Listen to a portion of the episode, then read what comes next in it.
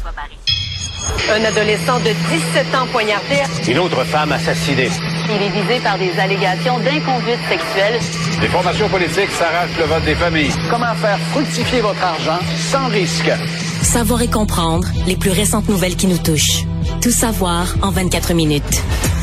En manchette dans cet épisode du vendredi 21 juillet, vacances de la construction des milliers de Québécois en congé. Les ambulanciers d'urgence santé n'ont jamais autant administré de la naloxone et Éric Lapointe pose avec un criminel proche des Hells Angels. Tout savoir en 24 minutes. Tout savoir en 24 minutes. Bonjour à tous et bienvenue à Tout savoir en 24 minutes. Allô Jean-François. Allô Marianne.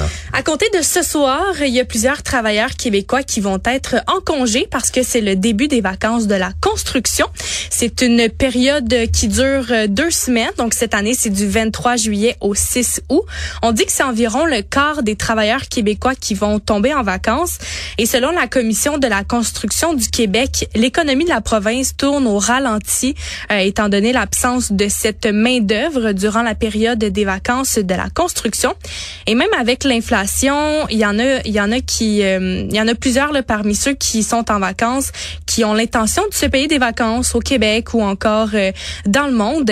Il y a un sondage qui a été réalisé par CA Québec et qui mentionne que la majorité des Québécois, eux, vont choisir de passer leur semaine de congé au Québec. Donc, c'est environ 57 des personnes interrogées qui ont opté pour cette option-là, tandis que 16% des répondants prévoient voyager, eux, à l'étranger. Dans ce cas-ci, on parle de destinations à l'extérieur euh, du Canada et des États-Unis. Et ce 16 %-là représente deux fois plus de personnes qu'en 2022 à vouloir quitter l'Amérique. Et euh, les destinations tendances cette année sont celles outre-mer, donc en Europe. Il y a 9 des, des vacanciers qui vont principalement se diriger vers le continent européen. Notamment, ça va être la France, l'Espagne et l'Italie qui, qui seront visités par les Québécois. Et pendant que euh, il y en a plusieurs qui vont aller faire un tour, aller s'imprégner d'une autre culture, il y en a tout de même une bonne partie qui veulent continuer de travailler et qui renoncent à cette période de repos estival. Les travailleurs demandent notamment à être affectés sur des chantiers qui sont actifs pendant ces deux semaines-là parce que oui, il y aura des chantiers actifs pendant la période. Je vous laisse entendre Éric Boisjoli, qui est directeur général de la FTQ Construction, qui explique les raisons. Ben, je pense que c'est les, les, prix démesurés de tout. Là. Je pense que l'économie ne suit pas pour personne. Là. Je pense que c'est pas seulement que l'industrie de la construction, c'est dans tout. Là. Je pense que on entend souvent parler du, panier d'épicerie, euh, les chambres d'hôtel. Quand on veut aller en vacances avec une famille, euh, seulement qu'on parle de deux enfants, deux adultes, là, on sait que c'est euh, c'est quasiment exagéré les prix qu'on demande aujourd'hui dans, dans le tourisme, que ce soit aux États-Unis. on entend parler nos gens aux États-Unis avec le taux de change, mais c'est quasiment impensable de voyager aux États-Unis par les, temps qui courent. Fait que c'est sûr que c'est une préoccupation pour nous, mais on, on veut juste dire à nos membres là, puis, euh, que la FT Construction va prendre ça très au sérieux lors de la prochaine ronde de négociation. C'est certain. Euh, faut pallier au manque à gagner puis euh, au pouvoir d'achat qui a été perdu par nos travailleurs et travailleuses. Mais c'est comme ça dans bien des domaines. Là. Puis mhm. moi, je connais plein de monde qui ont décidé de raccourcir les vacances ou de dire, tu sais, dans la vie, tu peux toujours dire, je vais prendre deux semaines puis on va rester à la maison. Ouais. ou je vais prendre une semaine, mais on va se gâter. Puis dans le fond, avec la semaine que je vais avoir travaillé de plus, ben, tu sais, on va se gâter avec cette semaine-là. Puis je pense qu'il y en a beaucoup qui ont cette stratégie-là euh, euh, cet été, même raccourcir. Regarde, au lieu de partir 4-5 jours, euh, même si c'est au Québec, là, tu sais, partir 4-5 jours, on va partir un 3 jours mais au moins avec ces trois jours-là, on va en profiter parce que c'est pas le fun de partir en vacances puis toujours être en train de calculer, calculer l'essence, calculer euh, l'épicerie, calculer les activités. Puis tu sais, on travaille tellement fort au Québec euh, pendant toute l'année.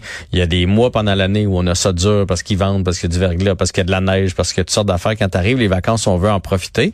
Puis souvent, on a des, discussions avec nos enfants de ben non, là, je vais pas t'acheter ça parce que ça coûte cher, ça coûte cher. Pendant les vacances, on dirait qu'on a envie d'être lousse. On a, on a envie d'aller au, je vais le dire de même, d'aller au cinéma puis de prendre le gros popcorn, parce que même si ça coûte cher, fait, hey, au Yob, on est en vacances. Prendre le dessert quand on va au restaurant. Mhm. Fait que je pense que des fois, il y a des travailleurs qui préfèrent travailler un peu plus euh, se ramasser un peu plus de sous puis profiter pleinement de leur semaine de congé. Oui, puis pendant les semaines des, des, des, des, vacances de la construction, souvent on peut voir une augmentation de prix dans certains euh, dans certains domaines là, pour euh, louer des trucs ou ça, ça peut être plus cher qu'à une autre période de l'année. Puis les vacances de la construction, ça date pas d'hier. Hein? Elles sont officiellement devenues légales en 1970, donc ça fait quand même un petit bout que, que c'est légal. Ça a été légalisé là, grâce à un décret gouvernemental. Puis c'est seulement à l'été 1971, donc donc un an après que l'entrée en vigueur après avoir euh, été euh, intégré aux conditions de travail convenues entre employeurs et travailleurs. Le ministre des Services sociaux, Lionel Carman, a fait une importante annonce à Montréal concernant la prévention des surdoses qui est liée aux opioïdes. Québec a annoncé euh, une aide supplémentaire de 1 452 000 dollars en 2023-2024 pour financer les services de consommation supervisée et de vérification de drogue dans la région de Montréal. C'est une annonce qui euh, intervient euh, au même moment qu'il y a des nouvelles données qui ont été révélées en situation qui, qui révèle en fait une situation alarmante. C'est des données qui ont été obtenues par Radio-Canada. On y mentionne que la crise d'opioïdes atteint actuellement des niveaux sans précédent. En 2022, les ambulanciers paramédicaux d'urgence santé ont été amenés à administrer de la naloxone à 291 reprises, ce qui établit un record. Et l'année 2023 semble suivre cette tendance de 2022 avec déjà 163 interventions entre janvier et juin. Et pour ceux qui connaissent pas la naloxone, c'est un médicament à effet rapide qui permet de neutraliser temporairement les effets d'une surdose d'opioïdes. Puis c'est une situation qui met présentement en lumière l'urgence de trouver des solutions efficaces pour euh, faire face à cette crise qui touche de nombreuses personnes. Puis là, si vous vous dites, ben 163, ça nous amène à 326, c'est pas si pire, ça va être juste une trentaine de plus que l'année d'avant. Ça risque d'être plus haut que ça parce que les mois de juillet et août, c'est là qu'il y en a le plus de surdoses. Donc, euh, ça, on pourrait monter tout près des 400.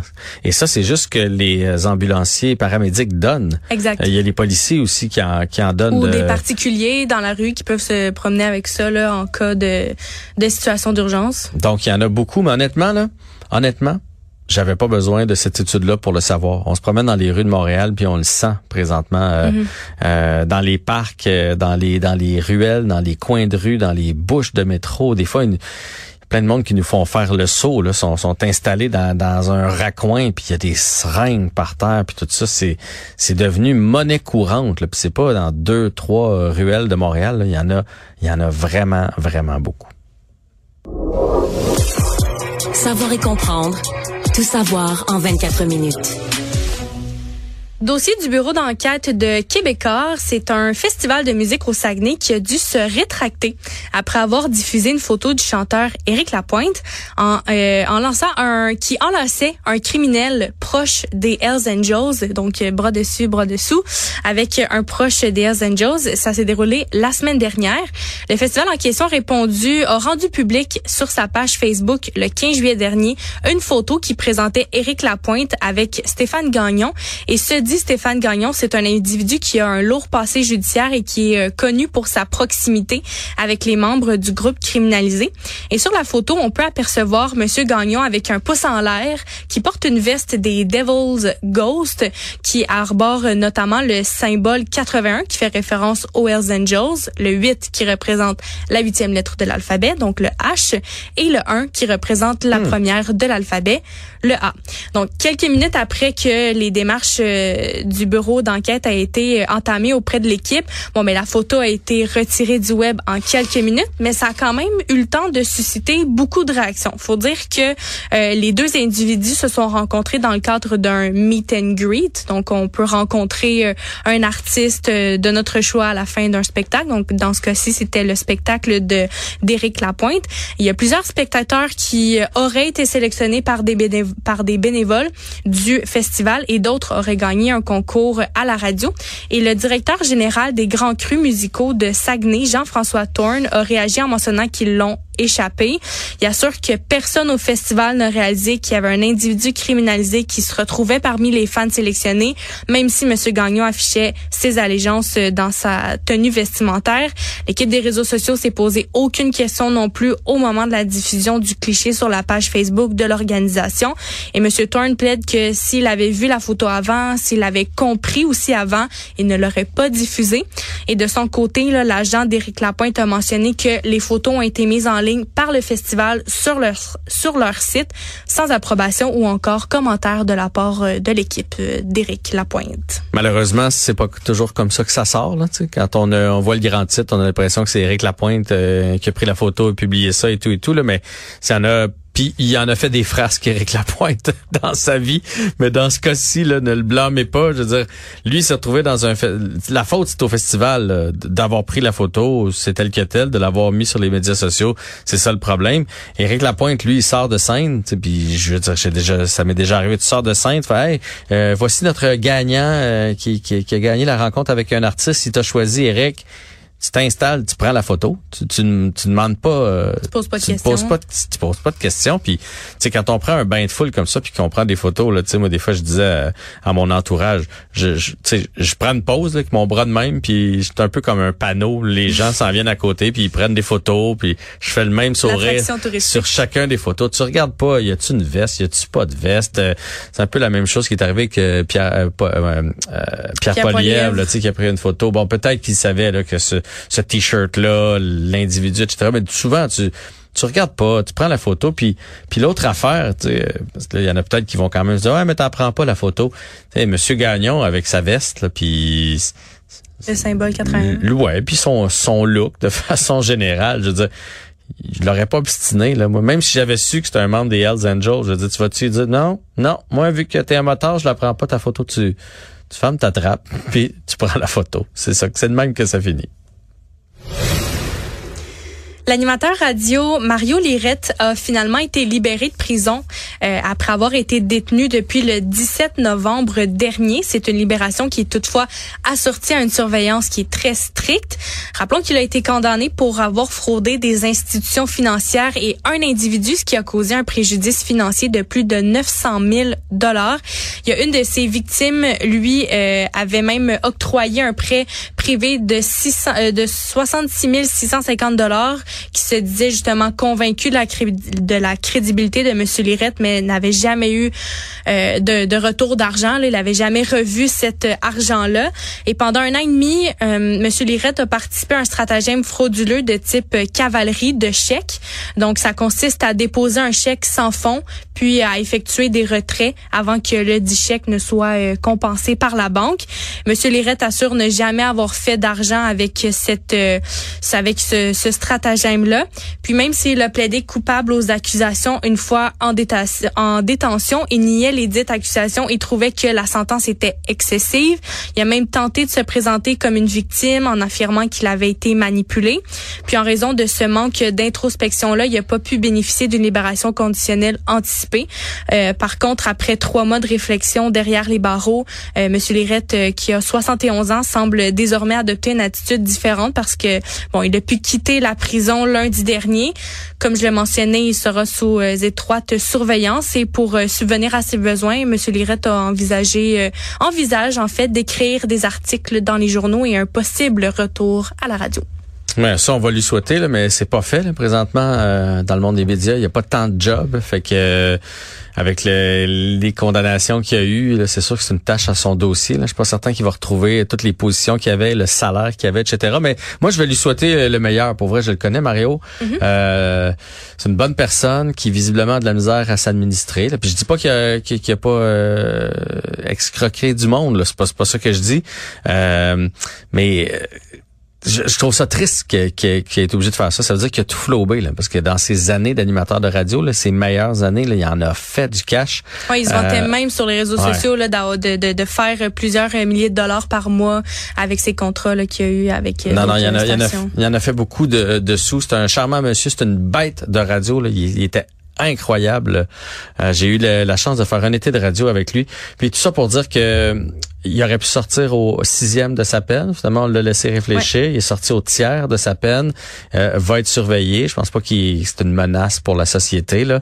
Euh, puis, tu sais, on sait tous qu'il y a des problèmes de santé aussi, Mario Lirette. Fait que, tu sais, je sais pas pour combien d'années il y en a encore. Il y a quand même 71 ans. on va souhaiter que ce soit un, des, les, prochaines années soient plus, euh, soient plus paisibles pour qu'il puisse profiter de son petit monde euh, alentour de lui. Actualité. Tout savoir en 24 minutes. Dans le monde du sport, on s'intéresse à l'histoire de Gilles Morissette, 77 ans, qui a réalisé son plus grand rêve de participer à une compétition de culturisme après cinq ans d'efforts acharnés. Sa passion pour le culturisme a commencé depuis qu'il était euh, tout jeune, dès son jeune âge, quand il faisait des revues sur le sujet que son grand frère, que son grand frère apportait à la maison. En 1976, c'est là qu'il a commencé à sérieusement s'investir dans ce sport-là. Il a même participé à quelques compétitions de moindre envergure dans le passé. Monsieur Morissette mentionnait que ça l'a pas du tout préparé à l'expérience qu'il a vécue en mai à la Fitlog classique de Québec. Ça a pris beaucoup de temps d'entraînement, de l'entraînement sans relâche, puis aussi l'adaptation l'adoption d'un régime strict qui comprenait des aliments qu'il appréciait pas particulièrement. Dans son cas, on parle ici des asperges qu'il appréciait pas mais qui devaient être dans son plan alimentaire. Mais malgré le fait qu'il a dû traverser des moments difficiles où il a envisagé abandonner, euh, il, il, ben, ses efforts ont, ont, porté leurs fruits parce qu'il a monté sur le podium. Puis après cette compétition-là, il, il envisage même de renouveler son expérience avec le culturisme. Ça faisait moins d'une semaine que la compétition était passée, qui était déjà de retour au gym, qui était déterminé à continuer. Puis l'objectif de Monsieur Morissette dans cette histoire-là, c'était de combattre l'âgisme, parce qu'il a exprimé que souvent au Québec, une fois qu'on passe l'âge de 65 ans, ben là les gens sont relégués à l'écart. Il voulait montrer que même à 77 ans, c'est possible d'avoir des objectifs, des rêves, et qu'on peut les atteindre avec de l'aide. Ouais, c'est un bel exemple, je trouve, de, de de détermination puis de si on se garde en forme, on peut, c'est sûr qu'il peut toujours, il y a plein de monde qui sont décédés même s'ils étaient en forme, mais on, on, peut garder une vie active en tout cas. Puis euh, je lui ai parlé euh, un petit peu plus tôt.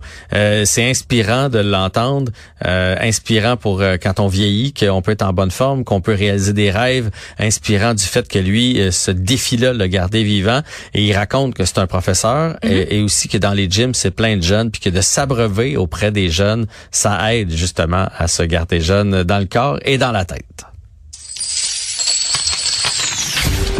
Économie. Jean-François, imagine gagner le gros lot. Hmm, j'aimerais ça. Tu penses à quoi? Quand tu, tu penses à je veux gagner le gros lot? Euh, qu'est-ce que je ferais avec? Ouais, ouais. Euh, je gâterais mes proches. C'est la première des choses. Je m'arrangerais pour que tout le monde dans ma, ma, ma garde rapprochée, là, pour qu'on ait plus de soucis. Là. On parlait de vacances dans le 24 heures, tu sais, qui se disent plus, ah, je vais prendre juste une semaine parce que euh, le budget est serré. Je m'arrangerais pour que tout le monde soit Tu prendrais plus qu'une semaine, ouais. ouais. Puis imagine le gagner deux fois. Ben voyons, ça c'est... Ouf! Faut que tu sois chanceux, là. Vraiment? Mais c'est, si je t'en parle aujourd'hui, c'est pas pour rien, c'est parce que c'est le cas d'un homme du Nouveau-Brunswick qui a décroché pour la deuxième fois un lot d'un million de dollars. C'est Jim Slate qui a déjà remporté cette somme-là en 2011 grâce à un billet à gratter. Puis là, récemment. Il a gratté un million? Hey, il me semble, en plus, les, d'habitude, les millions, c'est des tirages. ouais, imagine mais là, gratter. un billet à gratter.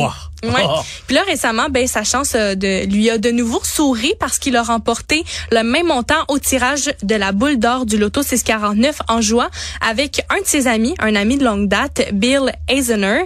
Donc les deux amis jouent à la loterie ensemble depuis plus de deux ans. Puis après que Monsieur Eisener ait suggéré de partager son billet avec Monsieur Slate, mais ben là leur persévérance, leur euh, persévérance a fini par payer euh, pendant le tirage du 12 juillet. Quand la boule blanche est sortie et qui a dévoilé la victoire des deux hommes. C'est Jim Slade qui a réalisé que, que les, les, deux hommes avaient gagné euh, un billet et qu'il y avait un billet gagnant entre les mains. Et euh, des fois, les, les gens se demandent qu'est-ce qu'ils vont faire avec cet argent-là. Mhm. Bon, mais dans ce cas-ci, les deux ont une vision complètement différente.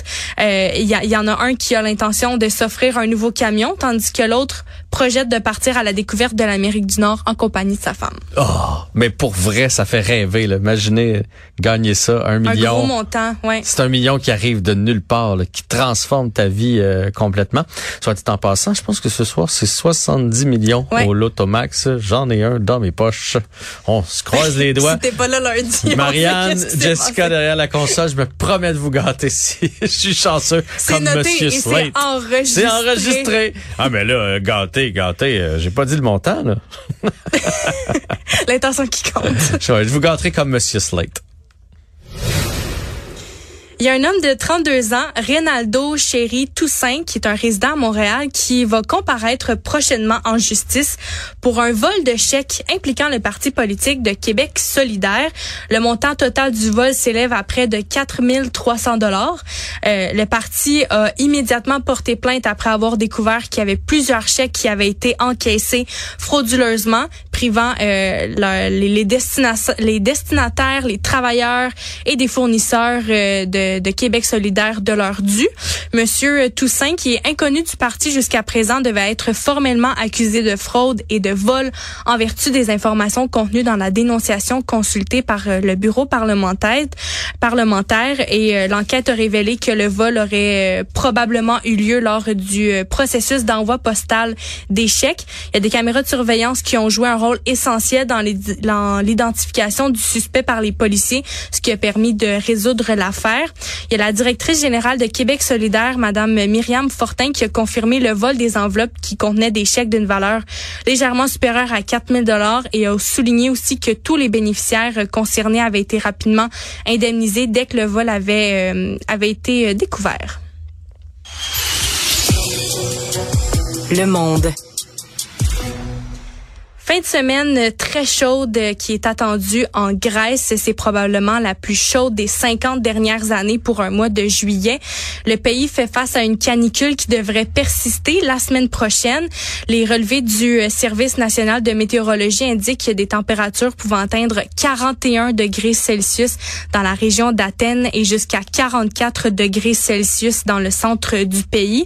Malheureusement, la chaleur a déjà eu des conséquences tragiques parce qu'il y a un homme de 46 ans qui est décédé, sur euh, l'île 2B après avoir été euh, admis à l'hôpital avec une température corporelle de 40 degrés. Les euh, prévisions pour dimanche sont très alarmantes parce qu'il y a des températures prévues à près de 44 degrés Celsius à Athènes, 45 degrés Celsius en Thessalie. Puis de plus, il, y y a des vents du nord qui vont souffler jusqu'à 60 km heure qui pourraient aussi augmenter le risque, le risque d'incendie dans cette, dans cette région-là. C'est incroyable ce qui se passe en Europe. Là. Euh, L'Italie, la France. J'entendais un, homme, un docteur français qui disait qu'il y a des milliers de morts à cause euh, des chaleurs, qu'il y a des journées qu'on pouvait, euh, ils sortaient pas le jour parce que c'était trop chaud. On sortait le soir, on sortait la nuit. Euh, ça, ça va pas s'arrêter. Puis même, je pense à plusieurs touristes québécois qui sont là-bas. Là, si vous avez l'intention ou si vous partez vers la Grèce, vers la France, vers l'Italie ou peu importe, soyez hyper vigilants avec la chaleur souvent on visite, euh, vous êtes en Italie, vous visitez les le Colisée, on est à plein soleil. Après ça, mhm. les les il y a, y a, d'autres monuments là en bas du Colisée. Il y a pas d'ombre dans ces endroits-là, donc euh, euh, hydratez-vous le, le, plus possible et puis soyez pas trop longtemps non plus à l'extérieur. Marianne, c'était tout savoir en 24 minutes. Bravo, mission accomplie.